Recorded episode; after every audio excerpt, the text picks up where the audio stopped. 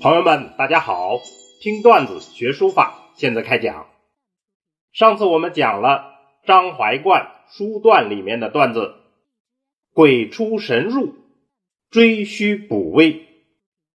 今天我们要讲张怀灌评书要识论里面的段子“至于无法，可谓得矣”。至于无法，可谓得矣，意思就是达到无法的状态，就可谓真的得到了。好，我们把原文串讲一下：书道亦然，书道也是这样的。这是一句承上的话。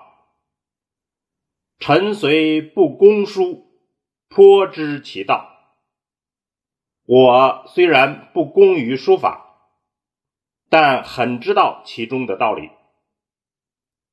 圣人不凝滞于物，圣人不拘泥于外物。万法无定，万法是没有固定不变的，殊途同归，不同的道路。归于共同的结局。神智无方而妙有用，神奇的智慧无穷无尽而妙有所用。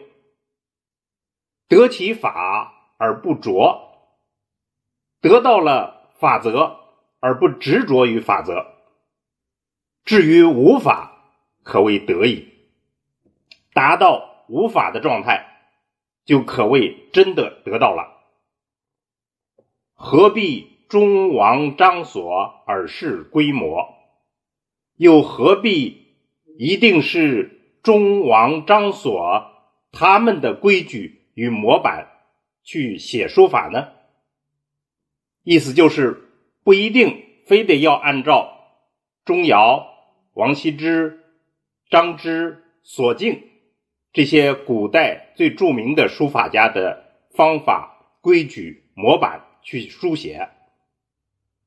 好，我们现在把原文整体诵读一遍。书道亦然，臣虽不攻书，颇知其道。圣人不凝滞于物，万法无定。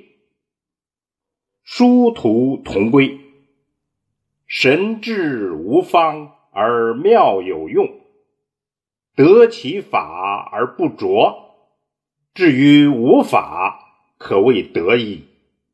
何必中王张所而是规模？好，我们下来做一个解析。张怀灌是唐朝。书道理论家，他说自己不工于书法，但却知道其中的道理。他是从大道的角度来看书法，那么他看见了什么呢？他说，在圣人看来，万法无定，殊途同归。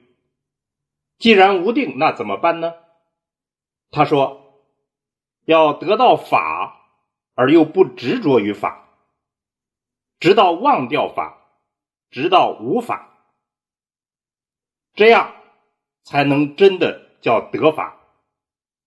所以不必拘泥于中王张所的法则。那么我们学书还要学习中王张所吗？当然要学。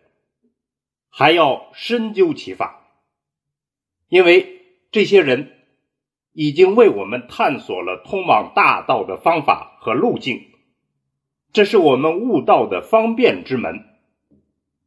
但是不可执着于他们的法，更不可被他们挡住了通往大道的路径。